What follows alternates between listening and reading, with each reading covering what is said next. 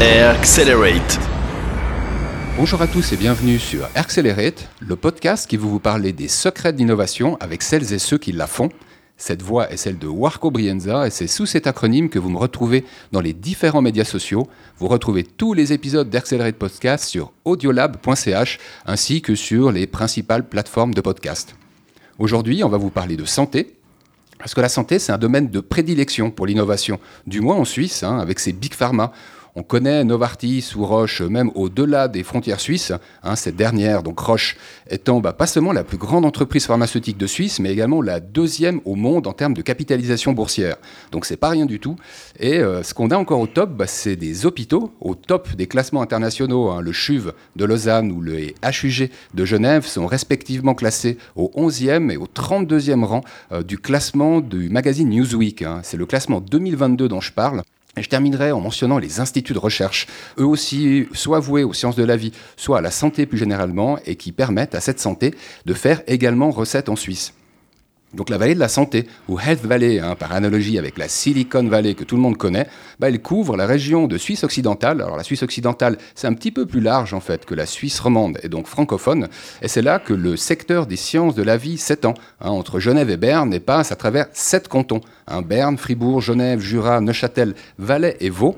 Un cluster qui représente ainsi plus de 750 entreprises, petites ou grandes, 20 000 collaborateurs, 500 laboratoires universitaires et 5 000 chercheurs. Donc il y a une belle concentration de compétences et qui permet aux scientifiques, aux entrepreneurs et aux investisseurs de discuter ensemble et de créer des synergies plus facilement, plus rapidement. Et j'en connais un autre qui est rompu à l'exercice de l'innovation, bah, c'est Thierry Daguef qui m'accompagne aujourd'hui. Salut Thierry. Bonjour Marco, merci beaucoup de m'avoir invité. C'est un plaisir d'échanger avec toi aujourd'hui, hein, parce que tu es euh, un innovateur de longue date, et cette innovation, tu la rends possible au sein de l'écosystème santé, avec deux casquettes que tu portes, deux casquettes complémentaires, donc celle de chef de projet pour le CILAB, c'est le laboratoire de l'innovation qui est hébergé par l'Institut et Haute École de la Santé La Source, ici à Lausanne, et pour H4, le tout nouveau hub d'innovation collaborative qui est dédié, là encore, aux soins et à la santé dans le canton de Vaud.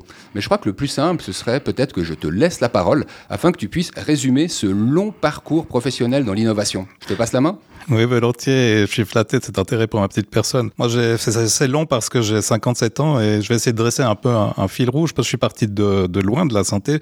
J'ai un doctorat en physique que j'ai obtenu avec une thèse dans le domaine de la, du chaos, des systèmes euh, ordonnés, désordonnés surtout.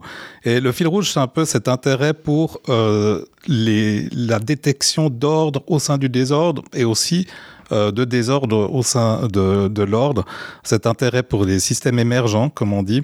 Et cet intérêt, je l'ai appliqué dans mon approche de l'innovation et même, je dirais, si j'ose dire, le, le du management. Donc, je suis très intéressé par cet équilibre qu'il y a entre euh, l'impossible et le possible qui, qui reste toujours fragile et c'est ça que j'essaie de gérer dans l'innovation. J'ai travaillé ensuite euh, dans la recherche en innovation et en intelligence artificielle.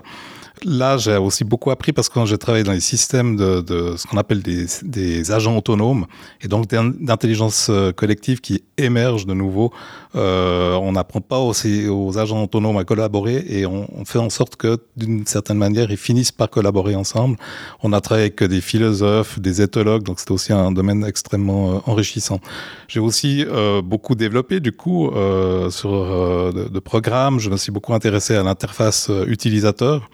Euh, déjà aussi dans ma thèse et euh, à la question de comment euh, nourrir d'informations et d'interactions l'utilisateur d'une manière extrêmement efficace. Entre deux, j'ai travaillé chez Kudelski où j'ai aussi fait beaucoup de choses différentes, mais notamment j'ai terminé chez Kudelski comme aide de l'innovation pour la télévision digitale. Donc là, je suis venu vraiment au développement, à la programmation, au team lead.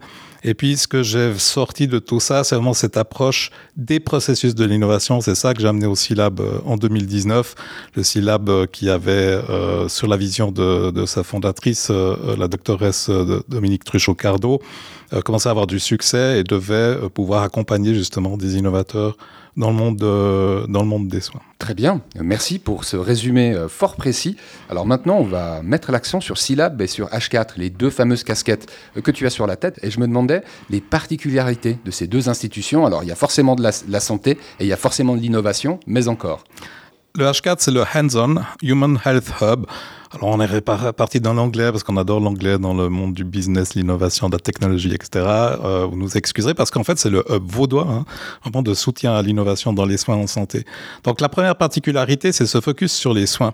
On avait de la difficulté déjà avec le SILAB euh, à accueillir les, des projets d'innovation parce qu'on cherche du financement et que les structures par exemple comme InnoSuisse ont de la peine à reconnaître cette, cette euh, verticale de la santé et encore plus des soins on était un peu retoqué entre de dire oui, vos projets c'est euh, du, social, du social, du sociétal ou c'est de la technologie ou c'est un peu un petit peu entre les deux. Et ça, le, canton l'a entendu, il est venu cofinancer avec l'Institut La Source le projet H4 qui permet d'accueillir les innovateurs dans les soins. Alors pourquoi les soins hein, Il y a une vraie nécessité quand on regarde les enjeux en santé aujourd'hui. Il y a un grand lien avec la notion de soins, de soignants et d'infirmiers infirmières. On a la population vieillissante, on a euh, plus de patients souffrant de maladies chroniques, non pas qui y ait des nouvelles maladies chroniques, mais les gens ont une, espérance de vie plus grande. Ça donne aussi des polymorbidités, des cas plus complexes, donc demandant plus d'accompagnement. Euh, on a une fin de l'hospitalocentrisme pour euh, aussi adresser un autre enjeu du domaine de la santé qui est la maîtrise des coûts dont on parle assez. Donc la fin de l'hospitalocentrisme consiste à déplacer une partie des soins de l'hôpital euh, vers le domicile le plus vite possible par rapport à certaines interventions et pathologies. Et tous ces gens euh, souffrant de ces différentes conditions euh, voient énormément finalement d'infirmiers et d'infirmières dans le soin à domicile, dans euh, l'hôpital. C'est euh, finalement le personnel soignant qui est le plus présent et que vous allez le voir le plus. Donc pour nous, pour résoudre euh, et aborder ces enjeux de, de, la santé, il faut absolument embarquer avec le patient le soignant, le soignant au plus proche du patient que l'infirmier et l'infirmière, ce qui ne nous empêche pas de travailler évidemment avec le, les médecins. Donc à travers ça, une deuxième spécialité, c'est vraiment l'approche hands-on, comme euh, dans le hands-on du, du, H4, c'est-à-dire une approche pratique. Ce que nous faisons, nous, c'est pas d'incuber des startups, euh, d'accélérer des startups euh, ou de faire du mentoring entrepreneurial. Ce que nous faisons, c'est que nous recevons les porteurs de projets, on essaie de comprendre les, les, les vrais problèmes qui sont autour du domaine auquel ils s'attaquent, on essaie de leur faire comprendre quelles sont leurs hypothèses euh, critiques, quelles sont les vraies questions importantes, les questions que, qui sont telles que s'ils répondent à ces questions, ils vont vraiment faire un pas important dans leur projet. Donc on est vraiment dans une, une approche de proof of concept, on va, leur, on va identifier l'expérience qui va leur permettre de procéder et de, progresser euh, d'un pas qu'on espère suffisamment grand pour valider, voire des fois invalider leur idée et leur concept. Et on va monter cette expérience avec eux et du coup avec euh, le personnel soignant, avec les gens impliqués dans le, les processus qu'ils essayent de mettre en œuvre. Donc ça, c'est pour H4 et pour Syllab? Alors, le Syllab, euh, au début, faisait ça, mais euh, d'une manière pro bono, et c'est donc justement le, le, le, le grand avantage qu'on a maintenant grâce à l'État, c'est d'avoir une partie de, de, des frais que ça engendre d'accompagner ces innovateurs avant d'avoir un soutien InnoSuisse sur un projet spécifique. Euh, c'est de, de, pouvoir le faire avec l'Institut, mais aussi avec le, le, le, canton. Donc on a repris cette activité du SILAB. Le SILAB, ça reste le laboratoire d'innovation de l'Institut et Haute École de la Santé La Source. Et donc ça reste une entité académique. Et ça, ça signifie un certain nombre de choses. On garde ses activités pédagogiques, donc d'enseignement. Et on a notamment l'objectif d'entraîner les étudiants et le personnel infirmier aussi à bien prendre en main l'innovation, à l'intégrer dans les pratiques, voire à devenir force de proposition, à participer au développement de l'innovation, voire qui sait à être intrapreneur, voire entrepreneur. Et on a déjà du succès dans ce domaine d'avoir des soignants qui deviennent vraiment force de proposition dans l'innovation plutôt que de subir l'innovation qui leur viendrait euh, d'ailleurs, donc d'être vraiment euh, participatif. Et comme partenaire académique, on peut être sur des projets InnoSuisse, sur des projets de, recherche euh, nationale, donc le FNR. Et puis, en tant que euh, partenaire académique, on est aussi euh, on a aussi des missions d'aider les institutions de soins à instaurer une certaine culture de l'innovation euh, à l'interne. Mmh. Donc les instituts de soins, ça peut être autant euh, des centres hospitaliers que établissements médico-sociaux et j'en passe. Absolument. Donc dans, dans cet objectif d'utiliser de, l'innovation dans les soins pour adresser un certain nombre d'enjeux importants de la santé, eh bien, on peut pas se contenter évidemment de rester focalisé sur l'hôpital. Donc, on, on, embarque toutes ces institutions avec nous. Donc, on a les hôpitaux cliniques, les CTR, les centres de traitement réhabilitation, les EMS et le soin à domicile. Excellent. Et puis, je profite de faire deux apartés. Alors, la première, c'est pour euh, signaler que cet enregistrement, on est en train de le faire dans la haute école de la santé La Source, et je peux que confirmer en fait que ce brassage qu'il y a entre étudiants, futurs infirmières et infirmiers, et d'autre part le SILAB, qui investigue dans le domaine de l'innovation, c'est vraiment un terreau fertile. C'est un lieu très inspirant au cœur de Lausanne. Euh, l'autre aparté, c'était pour signifier à euh, nos auditeurs en dehors de Suisse qu'Inno Suisse, c'est donc la principale institution financée par l'État, donc la Confédération, et qui permet de financer l'innovation avec des deniers publics. On a aussi entre les, avec les étudiants, les locaux, notre hôpital simulé, euh, les experts, puisque tout le personnel, euh, tous les enseignants, chercheurs euh, de, la source sont des gens qui ont travaillé dans les, dans les soins et nous servent aussi de, de terreau très fertile pour monter des focus group, pour monter des expérimentations justement dont je parlais, ou donner des avis d'experts sur des innovations. Excellent, excellent. Et puis tu m'as aidé à ajouter un troisième mot. Hein. Le premier c'était santé, le deuxième c'était innovation. Bah, le troisième ce sera collaboration. Et puis bah, puisqu'on parlait de cela tout à l'heure, je me demandais comment se passait la collaboration au sein de cette Health Valley. Euh, je me demandais quels étaient les liens par exemple que pouvait avoir Silab avec les hôpitaux ou avec d'autres instituts de recherche ou encore avec les pharma. Tu peux mmh. nous en dire plus? C'est vrai, comme tu l'as dit, hein, le terme de vallée, moi, je dirais au début, il m'a bousculé un petit peu parce qu'il y, y, a quelque chose de très ambitieux et je suis peut-être un peu timide par rapport à ça. Euh, on se compare et on se compare à la Silicon Valley qui d'un côté est un petit peu has-been maintenant d'ailleurs. Et euh, voilà, donc on a une, on a une ambition, mais l'avantage de cette ambition, c'est quand même que c'est fédérateur et, ça permet de, de, de, de, créer un partage au moins autour de cette ambition par tous les acteurs qui se trouvent dans cette euh, Health Valley. La vallée, c'est aussi euh, le drainage, le drainage euh, ben, de ses ambitions, mais aussi donc euh, des, des, des compétences, des opportunités. Et donc, en fait, par définition, je crois que la Hells Valley, c'est un lieu de collaboration. Maintenant, j'ai jeté un petit pavé dans la mare. Comme aiment bien dire les entrepreneurs, on n'est pas des bisounours. Donc, en fait, euh, derrière ça, il y a de la compétition, euh, que les entreprises peuvent être euh, en compétition, les assurances qui essayent de tirer une partie de, de, de, du, du, jeu à elles, d'avoir, euh, on, on, compète tous sur la, la, visibilité, on a de la compétition sur euh, justement l'aide, l'aide de l'État, le soutien à l'innovation. Donc c'est pas toujours simple non plus. En Suisse, on a une très pas du tout de culture de la compétition, c'est-à-dire d'une collaboration saine au sein même de, de structures qui par ailleurs peuvent être en compétition. Donc c'est pas si simple non plus, euh, mais c'est stimulant. Nous, on a quand même une grosse facilité parce que dans les soins, on est très transverse. Donc on touche à tout, on touche à toutes les institutions. J'aime bien parler de, l'innovation de dernier mal, j'aime parler du, du, rapport avec les pharma. Alors qu'on soit dans des choses plus glamour, plus high-tech que sont la medtech ou la biotech. Bah, par exemple, les pharma, aujourd'hui, il y en a qui se rendent compte que pour amener une molécule dans la bouche du patient, il faut encore passer entre deux par les mains du soignant et essayer de créer maintenant des univers ou euh, des, procédures finalement qui prennent vraiment tout cet écosystème en, compte. Et nous, on peut les aider justement dans ce dernier, ce que j'appelle cette innovation de dernier mile. Hein, et on peut, peuvent passer 10 ans à développer une molécule, mais nous, on va juste aider sur le dernier point.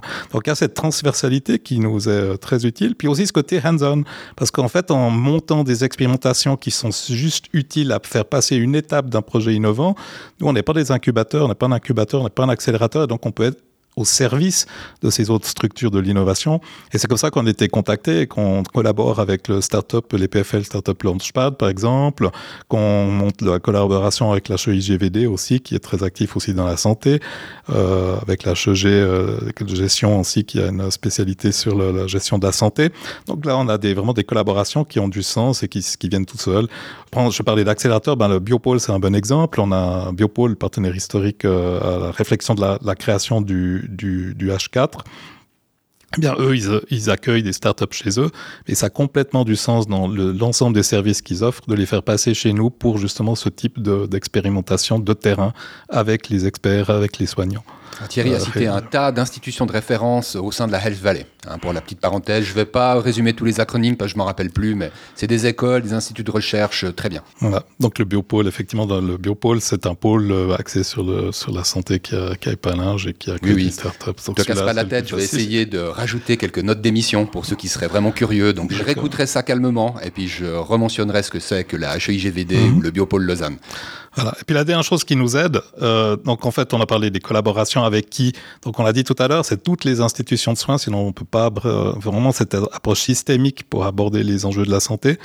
Et ça, là, on est très facilité par notre euh, le fait qu'on est qu'on est une émanation euh, de l'institut de la source, que ce soit en tant que syllabe, on, en fait partie de, l'institut de la santé de la source. En tant que H4, ben on est on en fait partie aussi parce qu'on est cette cette partie académique euh, qui, qui s'occupe des projets en, en, santé et puis on est financé par cofinancé par l'institut. Et ça, ça nous donne vraiment, on a un pied très, on a vraiment installé dans, euh, dans le monde des soins. On est une école, euh, on est une école de santé, et on a une école donc euh, des sciences infirmières.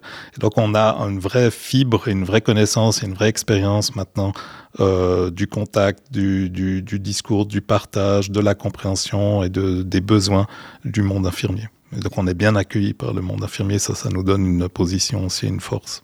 J'avais envie qu'on parle de tes projets, ceux que tu suis à présent. Euh, et je me demandais les axes d'innovation médicale qui te parlent le plus actuellement. Euh, éventuellement, s'il y avait des projets qui pouvaient illustrer ces axes, mhm. fais-nous rêver là. Euh, entier. Enfin, je vais essayer, mais euh, le bémol par rapport au rêve, c'est que on, les, ce à quoi je pense, ça illustre vraiment ce côté très pragmatique ou pratique. Alors, par exemple, il y a un des axes, c'est, on pourrait dire, c'est la communication. Et au niveau high-tech, euh, dans la communication, on est dans l'utilisation d'applications et de systèmes euh, state of the art, mais voilà, c'est pas pas forcément toujours euh, déchirant, bien que ça peut être aussi appuyé par d'autres d'autres d'autres technologies, bien sûr l'intelligence artificielle, tout, l'aspect aussi de tenir compte des émotions, donc le emotional computing par exemple. Pourquoi la communication? C'est parce qu'on on a notamment fait un défi source, c'est-à-dire l'année passée, c'est un événement de hackathon dans l'innovation collaborative en, en, en soins. Et on a eu beaucoup de propositions des soignants qui sont autour de ça. Pourquoi? Parce qu'on sent vraiment chez les soignants euh, ce besoin de partager plus, de partager plus l'information. Moi, dans toutes les, focus group et les choses que je fais avec les soignants, je, suis ébahi de voir ce métier extraordinaire, ces gens qui, assurent quelque chose d'une qualité, d'une sécurité euh, vraiment bluffante. Et eux, dans leur tête, ils se font du souci. Ils sont, euh, ils sont bluffants et pourtant, euh, il y a une intranquillité qui me paraît toujours dans, dans les différents sujets abordés. C'est-à-dire, il y a une charge mentale de, d'avoir peur, de pas faire juste, de pas avoir l'information, de, de faire une erreur. Et c'est des gens qui vont triple vérifier tout ce qu'ils font. Euh, et c'est, une charge mentale, je pense, très lourde. On retrouve ça aussi chez la, peur du patient de pas être pris en charge euh, en fonction vraiment de ses spécificités, de sa personne, d'avoir un soin personnalisé ou de des fois pas être écouté c'est peur. Et puis, il y a encore une troisième euh, partie qui est le proche aidant. Proche aidant qui a des fois le, qui, sentiment d'être, enfin, plus le sentiment qui est épuisé parfois, puis qui a le sentiment de boucher des trous dans le système de, de dans le système de, de, santé. Qui est en phase de reconsidération actuellement, hein, même si c'est pas à sa juste valeur qu'il est reconsidéré, mais je trouve plutôt positif. Tout à fait positif. Alors, justement, un, un projet de type qui est sorti du défi source, d'augmenter cette communication pour tranquilliser les esprits, stabiliser les choses. Là, c'est stabilisation euh, par euh, le partage des routines de vie du patient souffrant d'Alzheimer. C'était une, euh, une, application qui était orientée sur euh, soulager le proche aidant, justement, pour, euh, pour assurer que ces routines se, font euh, de la bonne manière. Et puis, euh, la question, le questionnement qui vient et qu'on essaie maintenant de résoudre, c'est comment on peut intégrer ça avec la pratique professionnelle, parce que finalement, cette application, cette approche, qui est basée sur des pictos, etc., qui est très, très bien pensée, elle va être un peu stand-alone, va vivre un peu dans sa, sa, petite vie juste dans les mains du proche aidant s'il n'y a pas une intégration avec les pratiques. Donc, il faut comprendre les pratiques autour de l'Alzheimer, c'est quoi, comment sont aujourd'hui, c'est du papier, des, des, classeurs, je ne sais pas encore. Hein, on doit explorer justement ça mm -hmm. pour étendre le projet. Un autre axe euh, intéressant, c'est tout ce qui est, euh, bon, il y a le télémonitoring, et je vais mettre dans le même sac, c'est un peu différent, mais le diagnostic sur place, ça c'est des tendances importantes pour justement de nouveau euh, dans la, la, question des enjeux de la santé. Le diagnostic, c'est sur place, c'est notamment la question de l'autonomisation des infirmières à un certain niveau pouvoir prendre des décisions, pas passer forcément par tout le système, pas forcément déplacer les patients sur l'hôpital pour, pour tous les, les, examens à, réaliser. Euh, là, on est aidé par la technologie, hein, l'Internet des objets, les capteurs, tout ce qui est connecté. Euh, c'est pour ça que je parlais de télémonitoring tout à l'heure. Je vais prendre un exemple d'un projet qu'on héberge, euh, qu'on soutient ici à la source, dans le cadre du SILAB. C'est les tapis, c'est Technis, l'entreprise Technis, qui a des tapis de détection de pression. Donc, on marche, on a une, une pixelisation, on a une image qui montre où, comment se déplacent les gens. On a déjà eu l'occasion d'en parler avec euh, Victor, Victor, Victor Bourré, Bourré, si Bourré oui, tout à fait. Donc un précéd une précédente interview à voir ou à revoir. Donc dans l'axe de la santé, il y a une des utilisations des tapis techniques, c'est la détection de chute. Et là, on a justement quelque chose de pragmatico-pratique et de comprendre, euh, de les aider, de leur donner un environnement, pardon, de, de vraiment de, à, pour éduquer, entraîner, tester leur intelligence artificielle. Euh, cet environnement étant justement celui de l'hôpital simulé euh, de, de la source qui nous est utile pour faire ça.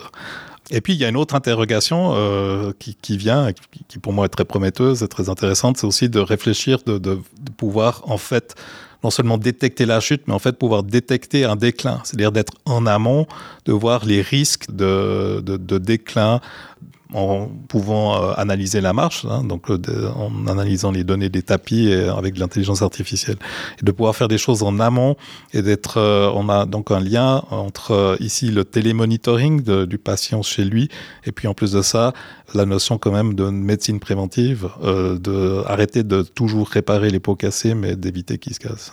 Ce que je trouve très intéressant avec une solution comme celle-ci, c'est qu'en fait, on ne se repose plus uniquement sur des réponses de patients qui peuvent parfois être davantage des perceptions que de la data. Mmh. Euh, on se repose vraiment sur la data qui est enregistrée hein, au, en continu. Je vais donner un exemple tout bête, c'est que le nombre de fois qu'on se lève durant la nuit ou l'heure à laquelle on se lève durant la nuit, quelque chose qui est forcément mesuré hein, par le pied qu'on pose à terre et les pas qu'on réalise en suivant, c'est quelque chose qui est une qui peut être une précieuse indication pour le personnel soignant ouais. et dont le patient ne se rend pas forcément compte en fait. Voilà, et puis il y a plusieurs approches pour détecter ces choses-là.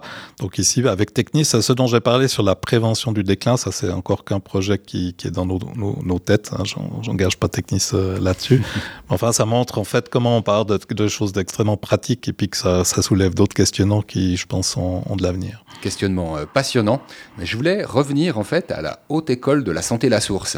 Et moi, ce que je me demandais, c'est suite en fait à deux années de pandémie qui ont eu forcément des incidences et de gros incidences dont on n'a passablement parlé dans les médias pour les infirmières et les infirmiers. J'imagine que ça a aussi pu avoir des incidences pour les étudiantes et les étudiants. Je me demandais qu'est-ce qui avait pu changer au sein de la haute école de la santé la source après ces deux années de pandémie, euh, donc de, de Covid-19, pour ceux qui l'auraient oublié. Oui, alors pour les étudiants, euh, je suis pas très proche des étudiants, je donne quelques cours, euh, effectivement, on a des modules d'innovation. Alors, comme toute école, il y a eu beaucoup de, choses qui sont faites à distance. Comme toute école, il y a eu une évolution, euh, des fois tout à fait bénéfique finalement, des outils d'enseignement de, et même d'approche, parce que les, les MOOC, ben, ça, oblige à revoir les cours, ça oblige à, amener des nouvelles cordes à, son arc. Donc ça, je pense que c'est quelque part, ça a été un, bénéfice. Il y a eu un impact alors très précis que je cite, qui est en relation avec notre euh, causerie, mais c'est le, quand même cet aspect que les, étudiants ici ont été euh, ont été impliqués directement dans la gestion de la, crise Covid et des, on, a remplacé l'école a, eu l'agilité, c'est un travail extraordinaire de, remplacer des stages euh, d'étudiants ou ces stages qu'ils font dans leur formation par des, en venant pr prêter main forte donc aux équipes Covid et donc en transformant les stages prévus en, avec ces nouvelles activités.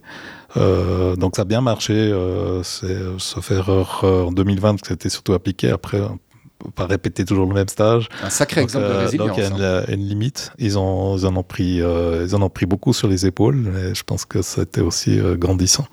Alors sinon, ben, à la source, on est comme toute entreprise. Hein, on a appris à télétravailler. Euh, la première heure ou la première demi-journée, on s'est dit bon, on fait se retrouve au chômage technique. Et puis euh, après, c'était un mois de folie parce que finalement, on en faisait plus que jamais parce que euh, ben, en plus de ça, on travaillait dans la santé, donc les projets mûrissaient, sortaient euh, et, de partout. Tout le monde proposait des, des collaborations. Euh, depuis, heureusement, c'est un petit peu calmé.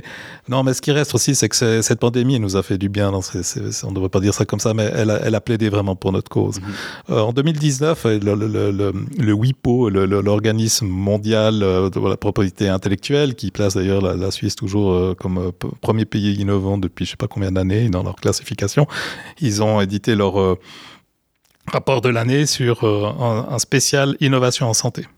Et si vous cherchez dans ce rapport de 400 pages le mot pandémie, il y a une citation qui dit bah, en cas de pandémie, c'est bon, les pays ont la connaissance, les structures de ça pour faire les vaccins. Rien sur pénurie de masques.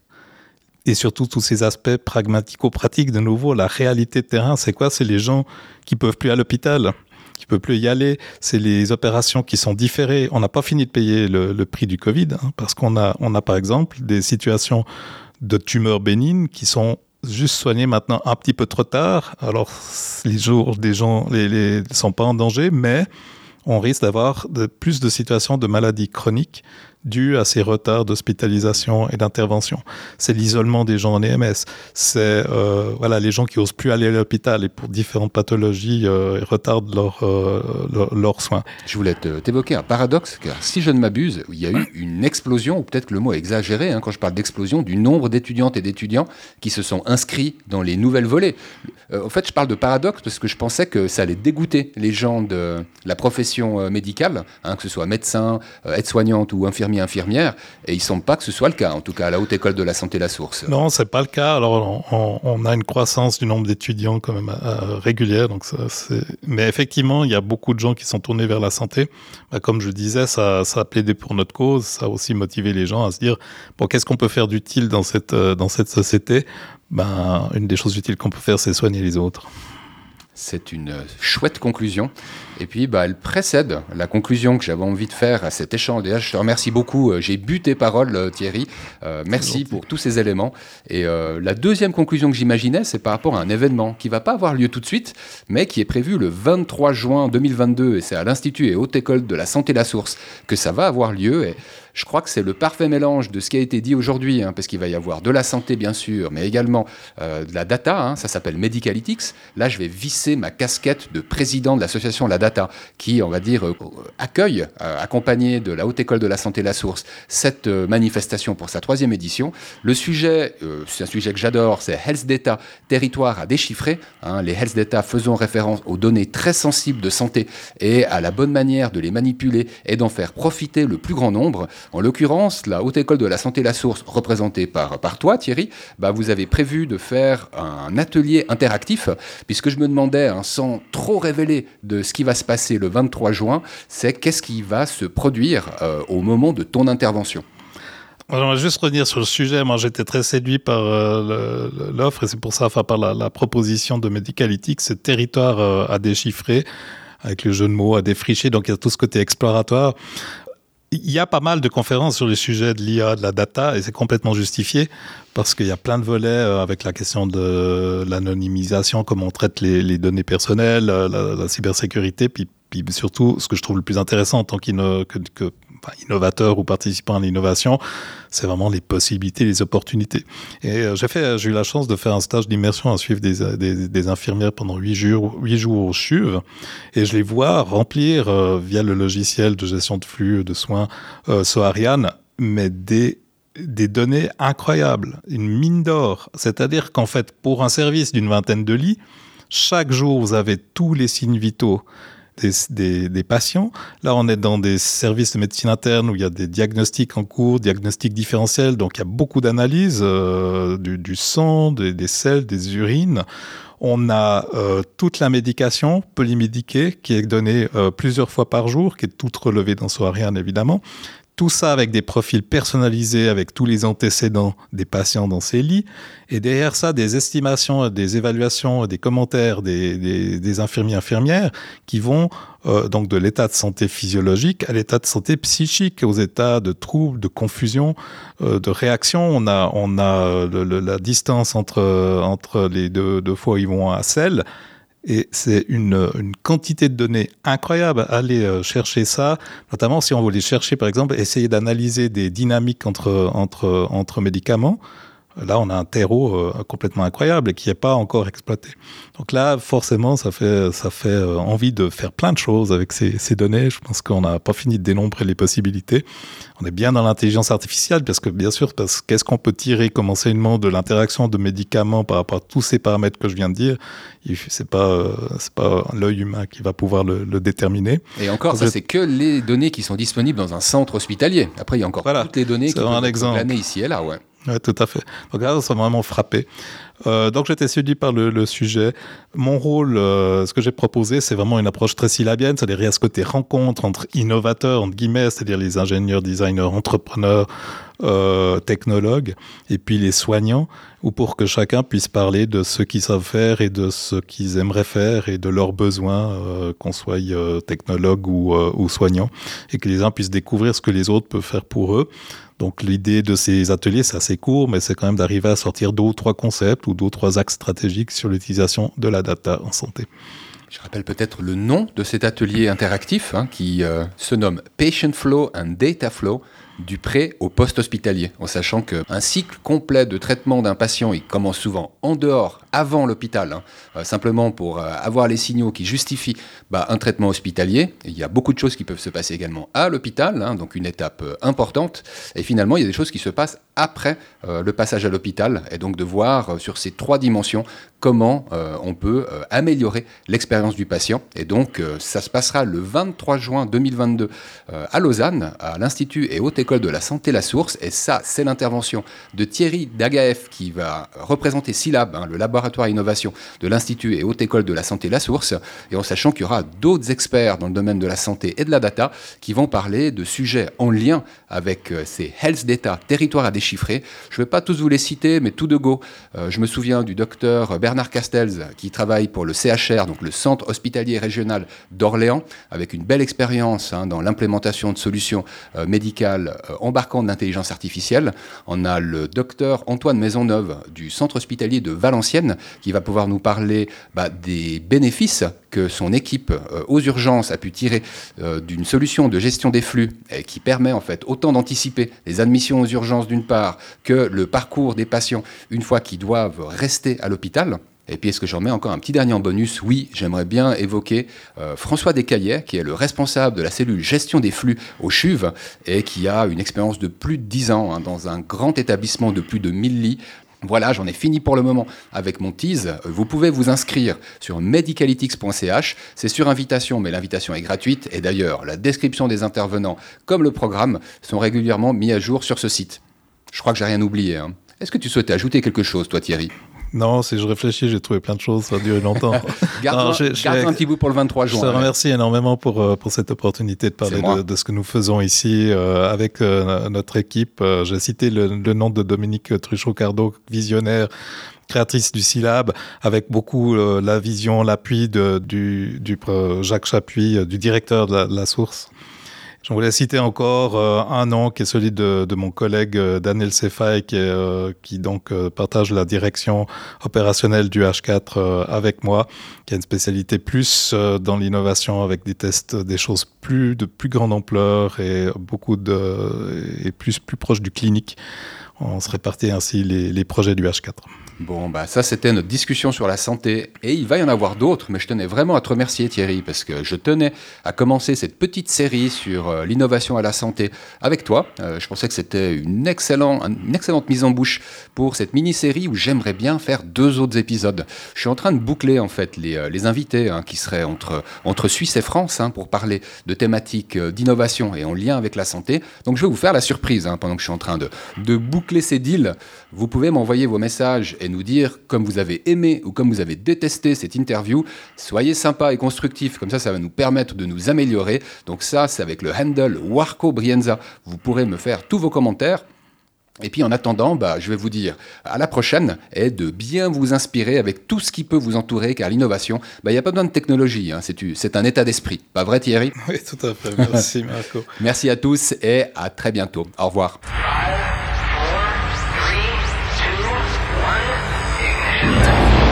Accelerate